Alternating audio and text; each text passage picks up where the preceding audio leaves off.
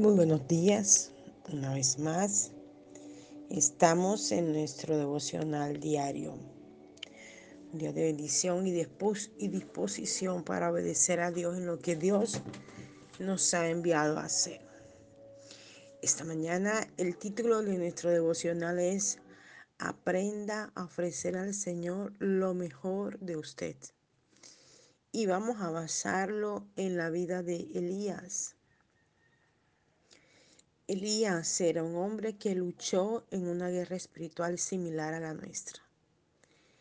En su batalla por el alma de Israel, estuvo frente a las maldades de Jezabel y su esposo, el rey Acad.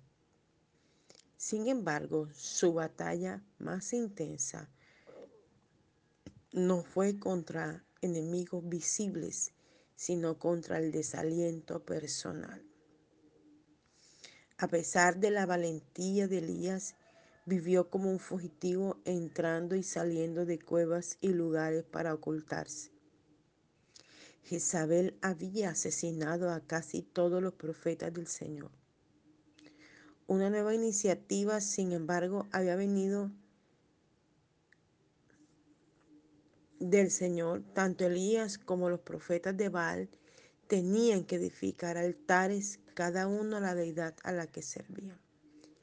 El Dios que respondiese con fuego sería reconocido como el Señor sobre la nación.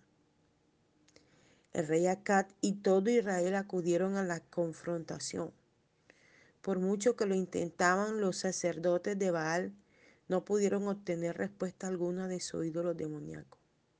Baal en dramático contraste, después de la oración de Elías, cayó inmediatamente fuego del cielo y consumió su sacrificio. Y cuando los israelitas vieron a la muestra del poder de Dios, se arrodillaron en tierra diciendo, Jehová es el Dios. Jehová es Dios.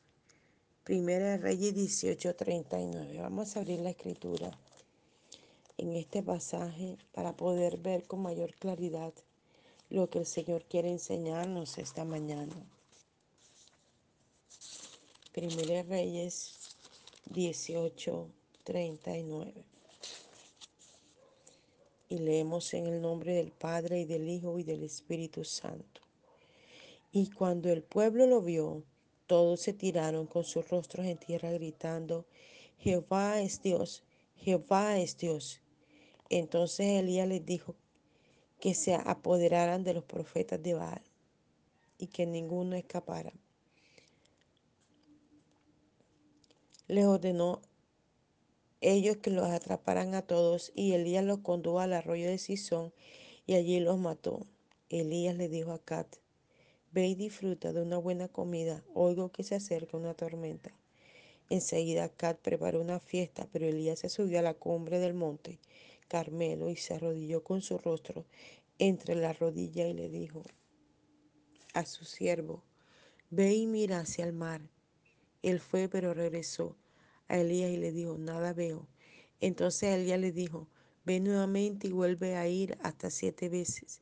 Finalmente a la séptima vez el siervo le dijo, veo una pequeña nube como el del tamaño de una mano del hombre que se levanta del mar.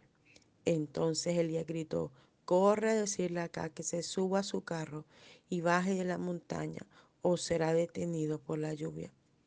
Poco después el cielo se oscureció con nubes y comenzó a soplar un viento que trajo una terrible tormenta.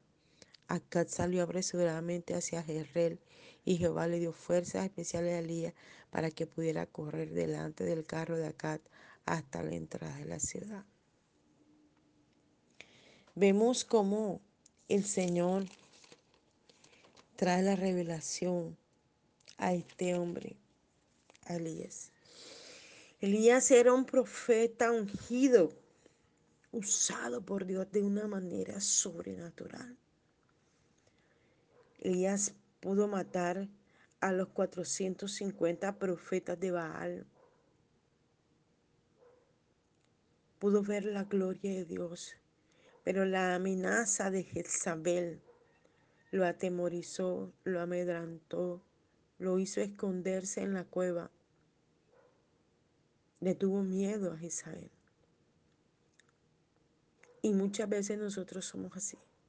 La amenaza de una situación, de un problema, de una enfermedad, de una dificultad.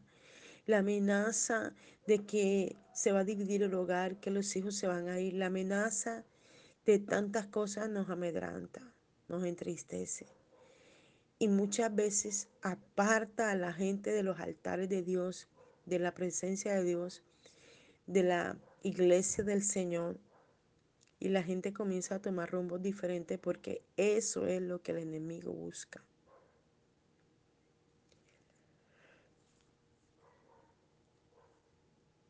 Pero quiero decirte esta mañana pase lo que pase, que estés viviendo la situación que estés viviendo, no te amedrantes.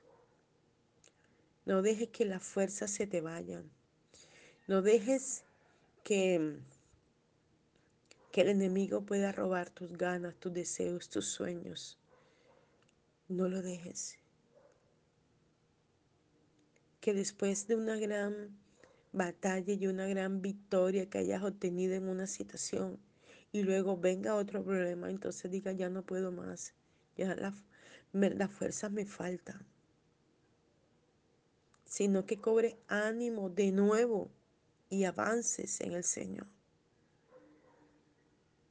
Continúes. Que puedas reconocer como pudieron reconocer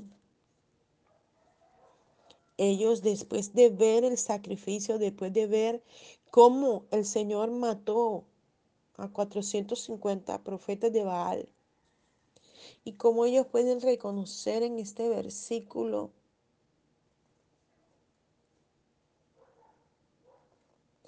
...39... Y cuando el pueblo lo vio, todos se tiraron con sus rostros en tierra gritando, Jehová es Dios es que Jehová es Dios. En toda circunstancia Jehová es Dios. Elías obedeció la orden y dijo, hagan este sacrificio, eh, hagan lo que ustedes consideren que deben hacer a su Dios y luego yo vengo y hago lo mío. Y él invocó a Dios. Él les dijo, échenle agua, prendan la leña y echen todo el agua posible. Era imposible que una leña tan mojada con tanta agua que ellos le echaron pudiera volver a prender. Y él invocó el nombre de Dios y el fuego de Dios vino y lamió todo y destruyó estos 450 profetas de Baal. No importa cuántos enemigos puedas tener, uno, dos, tres, una enfermedad, un problema económico, no hay salud, no hay eh, em, alimento, eh, el hijo está con droga, hay divorcio, hay lo que sea. Si tú le crees a Dios, Dios hará que todos esos enemigos que han querido amedrentarte, humillarte, tratarte mal, destruir tu casa, tu familia, robarte la fe, todos esos enemigos se vayan de ti en el nombre de Jesús. No sé realmente qué puede estar agobiando tu vida esta mañana. No sé qué tormenta has traído desde el año pasado. Pero lo que sí te puedo decir es que ese mismo Dios que mató a los 450 profetas de Baal con Elías, también matará todo aquello que se levante contra ti y hacerte daño también te defenderá, también te ayudará. Solo tienes que creer y no dejarte amedrentar y sumirte en lágrimas, en llanto, en angustia, en desesperaciones, sumirte en situaciones que Dios no quiere que te metas, sino que confíes en Él, lo que debemos sumirnos, en lo que debemos meternos, en lo que debemos permanecer, es en su presencia. Después que Elías hiciera ejecutar a los sacerdotes de Baal, subió a la cumbre del monte Carmelo y arrodillándose con el rostro postrado, oró siete veces para que hubiese lluvia hasta que el Señor hizo llover en gran cantidad de tal manera que puso fin a una devastadora sequía de tres años. Quizás ese día hubiera sucedido en casi cualquier otra época en la historia de Israel la nación se habría arrepentido, pero no lo hizo. La adoración a Baal debería haber terminado, pero continuó. En lugar del avivamiento que Elías imaginaba, sucedió lo contrario. Una enfurecida Jezabel prometió matar al profeta del Señor, haciendo que Elías huyese al desierto. Allí Elías se derrumbó agotado, abatido y debajo de un árbol. Elías había ofrecido al Señor su mejor esfuerzo.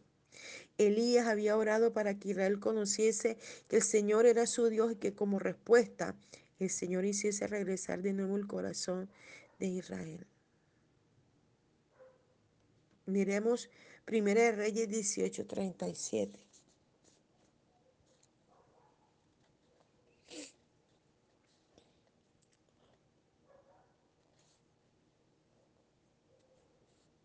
Oh Jehová, respóndeme, respóndeme de manera que esta gente sepa que tú eres Dios y que quieres que ellos se vuelvan a ti.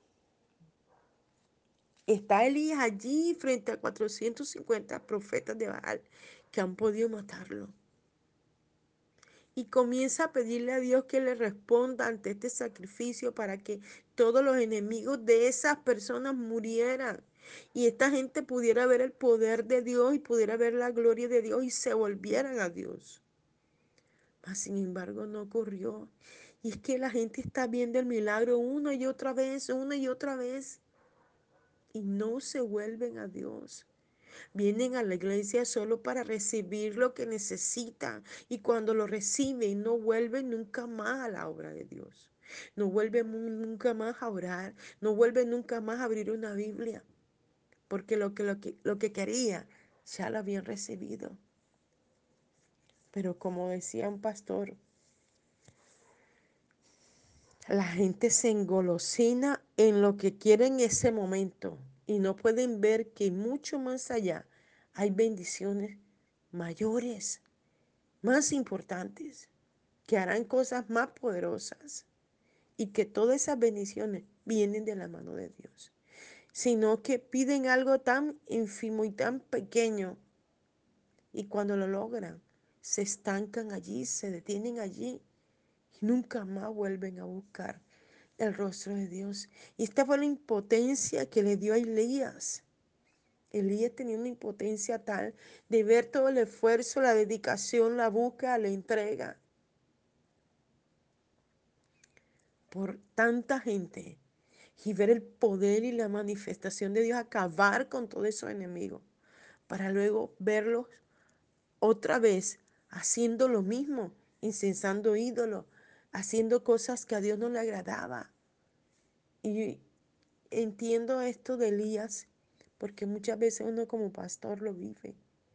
Uno enseña, uno exhorta, uno instruye, uno ora por la gente. El Señor los libera. Vemos los milagros. Y luego los vemos en las mismas situaciones, en las mismas cosas y hasta peor. Y otra vez quieren venir ante uno, ay pastora, óreme, ay pastora, óreme la casa, ay pastora, ore por mí, ay pastora, mire esto. Pero es que lo que quiere Dios de cada ser humano es dependencia, es búsqueda, es entrega, es avivamiento, es quebrantamiento, es humillación, es reconocer su gloria, es saber que en Él está la respuesta que necesitamos, es buscarle todos los días con ahínco, con pasión, con anhelo, con deseo porque sabemos que en Él tenemos la victoria. No es fácil, yo sé que no es fácil. Enfrentarse a una enfermedad, a un divorcio, a que un hijo no esté contigo. Enfrentarse a líderes que después que le tienden la mano, que los ayuda, que los levanta, que los pone en un lugar de privilegio, hablan detrás de ti, hablan en contra tuya, no le parecen las decisiones que tú tomas. Y muchas veces deciden irse y dejarte sola o solo en el caso de pastores, de hombres. Es triste esto. Es triste que tú ayudas a una persona una y otra vez, una y otra vez en el área económica, en el área, en cualquier tipo de cosa. Y de pronto se vuelven como con navaja entre las manos y te apuñalan la espalda. Y tú dices, pero ¿cómo fue esto? Es fuerte.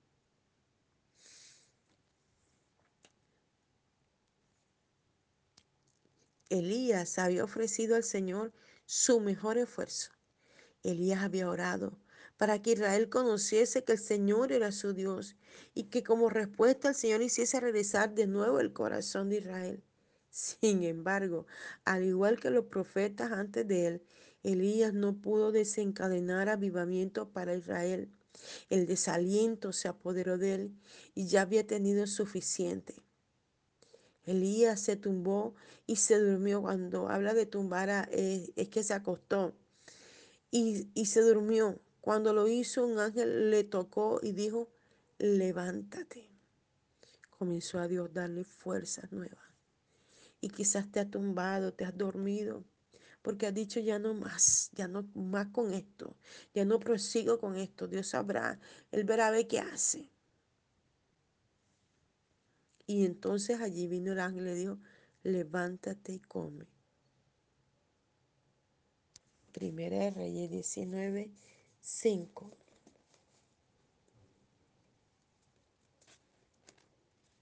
Entonces se acostó y se quedó dormido bajo el arbusto. Pero mientras dormía, un ángel lo tocó y le dijo que se levantara y comiera. Él miró y vio que había pan cociéndose sobre piedras calientes y un cántaro de agua. Entonces comió, bebió y se acostó nuevamente. Entonces el ángel de Jehová volvió, lo tocó y le dijo, levántate y come más, porque tienes un largo viaje por delante.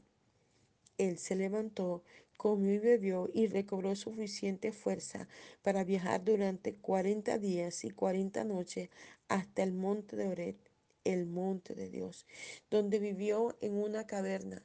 Pero Jehová le dijo, ¿qué haces aquí, Elías? Y él contestó, he trabajado celosamente por ti, Dios de los cielos, pero el pueblo de Israel ha quebrantado el pacto contigo, ha derribado tus altares, ha dado muerte a tus profetas, y solo yo he quedado y ahora están tratando de matarme a mí también. Sal y ponte delante de mi presencia en la montaña, le dijo Jehová.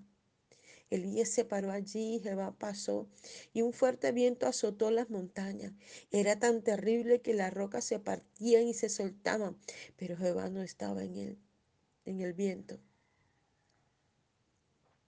Después del viento hubo un terremoto, pero Jehová no estaba en el terremoto. Y después del terremoto hubo fuego, pero Jehová no estaba en el fuego. Y después del fuego oyó un susurro suave y apacible. Cuando Elías lo oyó, se cubrió el rostro con el manto y salió y estuvo parado a la entrada de la cueva. Y una voz le dijo, ¿por qué estás aquí, Elías? Él le respondió nuevamente, he sentido un viejo, vivo celo por ti, Dios de los ejércitos celestiales, pero el pueblo ha quebrantado tu pacto y ha derribado tus altares, ha dado muerte a cada uno de tus profetas y solo yo he quedado. Ahora están tratando de matarme a mí también. Jehová le dijo, regresa por el camino del desierto a Damasco, y cuando llegues, unge a Hazael para que sea el rey de Siria. Luego unge a, a Jehú, hijo Ninsi, para que sea rey de Israel, y unge a Eliseo, hijo de Safat de Amemalot, para que te reemplace como profeta mío. Quien escape de Hazael, Jeshú lo matará, y los que escapen de Jehú, Eliseo los matará. Aún quedan siete mil hombres en Israel que jamás se han inclinado ante Baal ni lo han adorado. Entonces Elías fue y halló a Eliseo que araba un campo. Dirigía las últimas doce yuntas que estaban trabajando. Elías se acercó a él y le puso un manto en sus hombros y se alejó. Eliseo, los bueyes, allí corrió tras Elías y le dijo, primero deja que me despidan de, de mi padre y de mi madre iré contigo. Él le respondió, ¿qué pasa? Eliseo entonces regresó a sus bueyes, los mató y usó la leña del arado para hacer una fogata a fin de asar la carne. Convidó carne a los demás que estaban arando y todos tuvieron un gran festín. Luego se fue con Elías como su ayudante. Es tremendo.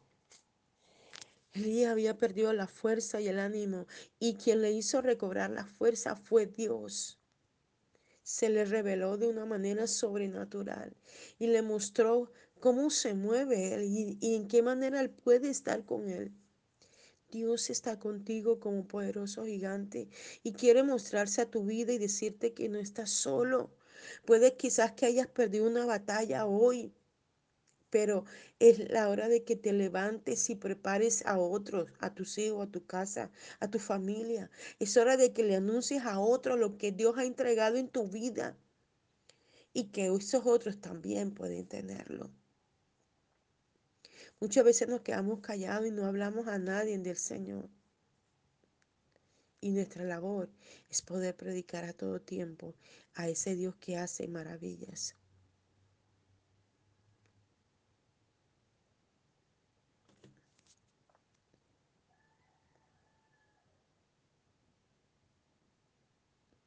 Nuestro principal propósito en la vida debe ser el de permanecer en Cristo, en su amor.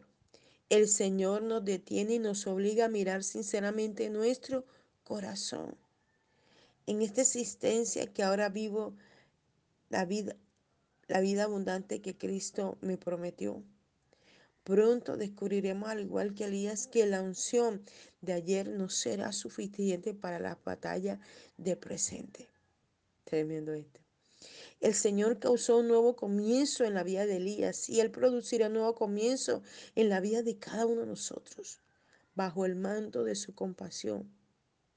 Descubriremos el propósito del quebrantamiento de nuestra desolación. Es de hecho un tiempo de preparación. Quizás te sientes solo, abrumado. Quizás estás en una ciudad o en un país. Quizás estás en tu barrio, en tu comunidad y estás solo. Quizás estás en medio de tu familia y te sientes solo. Quizás en medio de tu compañero y te sientes solo. Quizás has visto que has perdido todo. Y has dicho, pero Señor, ¿por qué?